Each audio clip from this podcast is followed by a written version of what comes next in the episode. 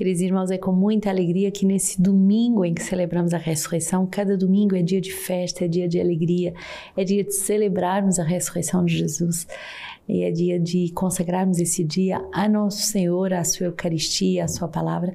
É com muita alegria que queremos uh, viver esse dia na escuta do Senhor. E quero lhe pedir que rezem por nós, estamos em Conselho Geral, a alegria de ter os nossos fundadores aqui no Rio de Janeiro, de estarmos todos reunidos e de podermos escutar aquilo que o Senhor quer para o crescimento, para a beleza da sua comunidade e de cada um dos seus membros, para que cada um se torne cada vez mais fecundo, mais santo e mais feliz na sua própria própria missão a serviço de Deus e da Igreja.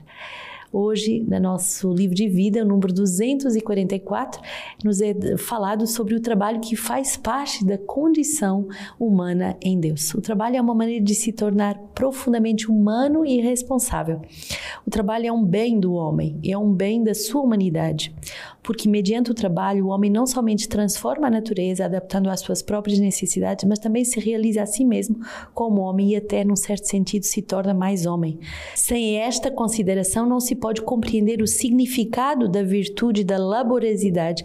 Mais exatamente, não se pode compreender por que é que a laboriosidade haveria de ser uma virtude efetivamente a virtude como aptidão moral é algo que faculta o homem ao tornar-se bom como homem.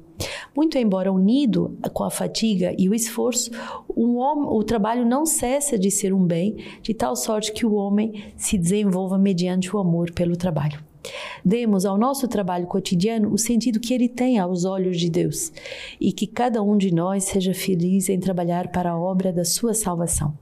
O cristão que está, está atento em ouvir a palavra de Deus, vivo, unindo o trabalho à oração, procure saber que lugar ocupa o seu trabalho, não somente no progresso terreno, mas como também no desenvolvimento do reino de Deus, eh, para o qual todos somos chamados pela potência do Espírito Santo e pela palavra do Evangelho. O próprio Jesus consagrou a maior parte da sua vida ao trabalho manual da oficina do seu pai José. Meu pai trabalha até agora e eu também trabalho. Cristo assumiu a condição humana não somente na sua paixão, mas ele também assumiu com todas as penas devido aos nossos pecados. São João Paulo II, o suor e a fadiga que o homem comporta necessariamente no, na presente condição da humanidade, proporciona aos cristãos e a todo homem, dado que todos são chamados a seguir a Cristo, a possibilidade de, de participar por amor à obra que o mesmo Cristo veio realizar. Esta obra de salvação foi por ele realizada por meio do sofrimento e da morte na cruz, suportando o que há de penoso no trabalho em união com Cristo Cristo crucificado por nós. O homem colabora de algum modo com o Filho de Deus na redenção da humanidade. Mostrar-se-á como verdadeiro discípulo de Jesus, levando também a, com ele a cruz a cada dia nas atividades que é chamado a fazer. Em comunidade de vida, não podemos trabalhar como no mundo, pois somos consagrados plenamente e a tempo integral a serviço da obra de Deus. Contudo, não devemos ser nem menos competentes nem menos trabalhadores, mas bem pelo contrário, pois damos o nosso testemunho como discípulos de Cristo. Esta obra é sua e nós somos apenas seus servos inúteis, mas não inutilizáveis. Vigiemos no testemunho que damos, pois muitos podem pensar que não temos nada a fazer e que a nossa vida é fácil. A comunidade é uma escola de serviço e aí aprendemos a servir e a fazer tudo para a glória de Deus. Nenhuma atividade está fora do trabalho para o reino. É por isso que tudo o que nós fazemos é doado como uma oferenda gratuita da nossa vida ao Senhor. Sirvamos os nossos irmãos e irmãs nos trabalhos e serviços cotidianos mais humildes, na escola de Nazaré, que é a condição da vida humana normal. O serviço é o lugar da mútua edificação. Sim, mais vale um dia em teus atos que milhares a meu modo. Ficar no umbral da tua casa do que do meu Deus do que habitar nas tendas dos ímpios. Salmo 84. É muito bonito esse número uh, eh, 244 do nosso livro de vida que vai dizer, finalmente, o trabalho é receber a cruz de Cristo e carregá-la no nosso dia a dia. É o nosso testemunho de ser com ela Cristo, é o nosso testemunho de querer ser corredentores com Cristo. E cada um que trabalha e trabalha com eficácia, com zelo, com, com beleza, é alguém que ama de verdade o Senhor e que não vai se arrastar ou que não vai ser negligente no seu trabalho porque ele aceita carregar a cruz de cada dia. O nosso trabalho é a nossa prova de amor a Deus dada a cada dia. Então verifiquemos como trabalhamos e nesse dia de domingo é bom uh, repousarmos do trabalho para meditarmos como trabalhamos e melhor trabalharmos na semana que se abre diante de nós. Gênesis 18, então diz o Senhor: o grito contra Sodoma e Gomorra é muito grande, seu pecado é muito grave. Vou descer e ver se eles fizeram ou não tudo o que indico, o grito que contra eles subiu até mim. Então ficarei sabendo. Os homens partiram de lá e foram a Sodoma. O Senhor se mantinha ainda junto de Abraão. Então aproximou-se e disse: Destruirás o justo com o pecador? Talvez haja cinquenta justos na cidade. Destruirás e não perdoarás a cidade pelos cinquenta justos que estão em seu seio? Longe de ti fazeres tal coisa, fazer morrer o justo com o pecador, de modo que o justo seja tratado como o pecador. Longe de ti, não fará justiça o juiz de toda a terra? O Senhor respondeu: Se eu encontrar em Sodoma cinquenta justos na cidade, perdoarei toda a cidade por causa deles. Disse mais Abraão: eu me atrevo a falar ao meu Senhor, eu que sou poeira e cinza. Mas talvez faltem cinco aos cinquenta justos.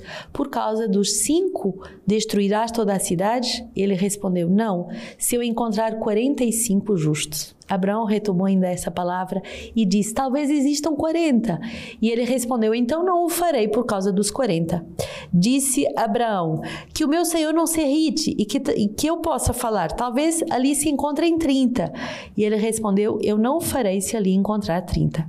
E ele disse: Eu me atrevo a falar ao meu senhor. Talvez se encontrem 20. E ele respondeu: Não destruirei se encontrar por causa dos 20 e ele disse que o meu Senhor não se irrite, eu falarei uma última vez, talvez se encontrem dez.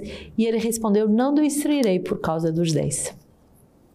Essa palavra é, muito bonito desse diálogo de Deus com Abraão significa a liberdade que nós temos de falar com Deus, de, de argumentar, de negociar com Deus é, é, um belíssimo exemplo de que Deus é misericordioso. Nós podemos até perguntar: será que se Abraão tivesse dito, se houvesse só um, ele não teria, uh, ele não teria destruído uh, Sodoma e Gomorra? Mas esse número 10 é para os judeus o número da sinagoga, o número da igreja. Bastaria haver 10 justos e a igreja está constituída. Então é importante esse número, quer dizer que por causa da igreja, por causa da presença dos justos reunidos, ele não destrói uh, a cidade, uh, porque os justos intercedem pelos pecadores. É bonito vermos a liberdade de Abraão, que talvez não foi levada até ao extremo, mas bonito ver que no diálogo com Deus nós podemos uh, expor as nossas questões, expor a nossa intercessão pelo mundo que sofre. Salmo 137 eu te celebro, Senhor, de todo o coração, pois ouvistes as palavras da minha boca. Na presença dos anjos eu canto a ti e me prostro voltado para o teu sagrado templo. Celebro o teu nome por teu amor e verdade, pois tua promessa supera a tua fama. Quando eu gritei, tu me ouvistes e aumentaste a força dentro de mim. O Senhor é céus, ele vê o humilde e conhece o soberbo de longe. Eu, se eu caminho no meio da angústia, tu me conservas a vida. Contra a ira do meu inimigo, estendes o meu braço e a tua direita me salva. O Senhor fará tudo por mim. O Senhor, o teu amor é para sempre. Não abandones a obra das tuas mãos. O Senhor fará tudo por mim. O Senhor eh, de verdade escuta o clamor do nosso coração e o Senhor ouve as palavras da nossa boca. A intercessão tem poder sobre o coração de Deus e a intercessão tem poder para, para com a humanidade. Nós devemos, de verdade, aprender a interceder uh, pela nossa vida, mas também pela vida de todos aqueles que não são caros e de todos aqueles que precisam a nossa oração. Muitas vezes, quando leio as notícias e há tantos escândalos e as coisas são postas de forma tão escandalosa, eu me pergunto: quem, quem dará a vida para interceder por esses pecadores? Quem aceitaria acompanhá-los? Quem, quem aceita ir no presídio agora que ele está preso ou ela está presa para poder anunciar a palavra de Deus e para poder interceder por eles?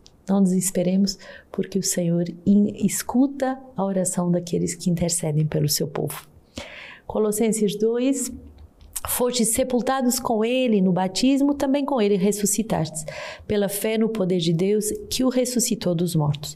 Vós estavas mortos pelas vossas faltas e pela incircuncisão da vossa carne, e ele vos vivificou juntamente com Cristo. Ele nos perdoou de todas as, as nossas faltas, apagou em detrimento das nossas ordens legais o título da dívida que existia contra nós, e o suprimiu pregando na cruz sepultados fomos com Jesus. É muito importante termos essa vida que está sepultada com Jesus para também podermos ressuscitar com Ele. Aceitar viver uma vida em que sepultamos na Sua misericórdia os nossos pecados, as nossas, o nosso passado, tudo aquilo que nos atormenta, sepultar isso na misericórdia de Jesus para podermos viver uma vida de ressuscitados. E o momento presente é o único momento que não pode nos escapar. Hoje vivamos como ressuscitados, hoje vivamos de pé para glorificar o Senhor. Esquecendo o que ficou para trás, mas olhando justamente para o ressuscitado, para aquele que é a razão da nossa fé. Lucas 11, estando num certo lugar, eh, Jesus orando, ao terminar, um dos seus discípulos pediu-lhe: Senhor, ensina-nos a orar, como João ensinou a seus discípulos. E respondeu-lhes: Quando orares, dizei: Pai, santificado seja o teu nome, venha o teu reino. O pão nosso cotidiano dá-nos a cada dia. Perdoa-nos os nossos pecados, como também nós perdoamos aos nossos devedores, e não nos deixeis cair em tentação Disse-lhes ainda: Quem dentre vós, se tiver um amigo e for procurá-lo à meia-noite, dizendo: Meu amigo, empresta-me três pães, porque chegou a viagem um dos meus amigos e nada tendo para lhe oferecer, e ele responder de dentro: Não me importunes, a porta já está fechada, e meus filhos e eu estamos na cama, não posso me levantar para dá-los a ti. Digo-vos: mesmo que não se levante para dá-los por ser meu amigo, levantar-se-á ao menos por causa da sua insistência e lhe dará tudo quanto precisar. Também eu vos digo: pedi e vos será dado, buscais e achareis, batei e vos será aberto. Pois todo o que pede recebe, o que busca acha, e ao que abre se lhe abrirá. Quem de vós, sendo pai, se o filho lhe pedir um peixe, em vez de o peixe lhe dará uma serpente? Ou ainda, se pedir um ovo, lhe dará um escorpião? Ora, se vós que sois maus, sabeis dar boas coisas aos vossos filhos, quanto mais o Pai que está no céu dará o Espírito Santo aos que o pedirem. Essa palavra é muito impressionante porque mostra que Jesus orando suscita o desejo aos seus discípulos de aprenderem a orar e Jesus vai dar o tesouro da oração, que é essa oração do Pai Nosso, e vai fazer uma grande exortação eh, para que os discípulos, para que cada um de nós acredite que o Senhor, que é bom, dará o Espírito Santo àqueles que o pedem. Aquele que ora e que pede o Espírito Santo e que pede segundo o Espírito Santo alcançará aquilo que pede. Então, não desistamos de orar, insistamos na oração, perseveremos na oração, peçamos a tempo e a contratempo, rezando o Pai Nosso e rezando nessa oração de insistência para que o Espírito Santo possa verdadeiramente salvar, consolar, conduzir os corações para o Pai. Jesus, modelo da oração, e ele nos introduz na Trindade. É Jesus que ensina ele nos conduz ao Pai e ele derrama sobre nós o Espírito que uh, vai nos santificar e que vai nos tornar íntimos do Pai. Jesus, nessa passagem de Lucas 11, nos torna íntimos da Trindade. E verdadeiramente cada domingo é esse dia da intimidade com Deus, dia de estarmos bem perto do seu coração. Na carta de São João Crisóstomo, século IV, ele diz assim: Estou repleto de consolação. Mas que consolação? Aquela que me vem de vós. Convertidos a melhores sentimentos por vossas obras, me consolais. E é próprio de quem ama queixar-se de não ser amado e, ao mesmo tempo, temer de, excedendo-se na acusação, venha a magoar. Por isso acrescenta: Estou repleto de consolação. Transborda a minha alegria, como se dissesse: Senti grande tristeza por vós. Contudo, me enchestes de satisfação em me consolastes. Mas não só tirastes a causa da minha tristeza, mas me cobristes com muito maior alegria. O Senhor é aquele que nos consola pela Sua presença e que o seu Pai, que, que Ele nos eh, consola com a presença do Pai. Que santificado seja o seu nome, que santificado seja a sua presença em nossa vida e que a grande consolação seja a vida de oração.